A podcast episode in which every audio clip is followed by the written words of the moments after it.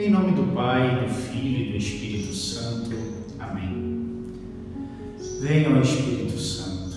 Vem força de Deus e doçura de Deus. Vem tu que és movimento e quietude ao mesmo tempo.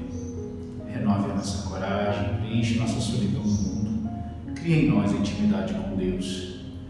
Já não dizemos como o profeta vem dos quatro ventos, como se ainda não soubéssemos de onde vens.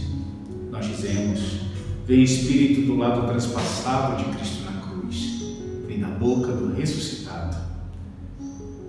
Amadas irmãs, amados irmãos, estamos nesta segunda-feira da 33 terceira semana do tempo comum. E hoje iniciamos a leitura do livro do Apocalipse, na primeira leitura. E hoje, de forma muito especial, o Senhor pede a João a exortar as igrejas que se encontram na Ásia.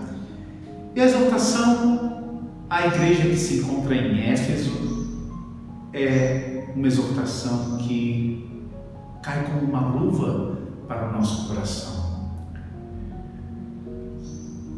São João diz na, na leitura de hoje: Conheço a tua conduta, o teu esforço e a tua perseverança.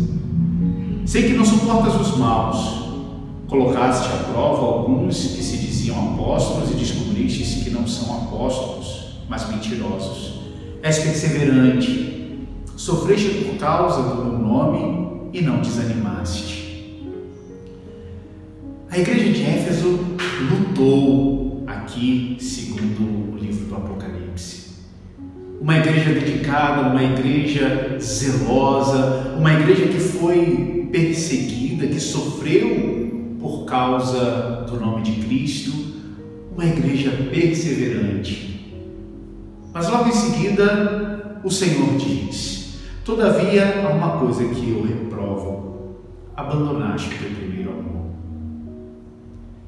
Queridos, nós que caminhamos já há algum tempo no caminho do Senhor, podemos nos acostumar com este caminho. Podemos manter o nosso zelo, podemos manter a nossa perseverança, mas muitas vezes passamos a fazer isso por mera obrigação e esfriamos aquele primeiro amor que dava sentido a toda essa luta.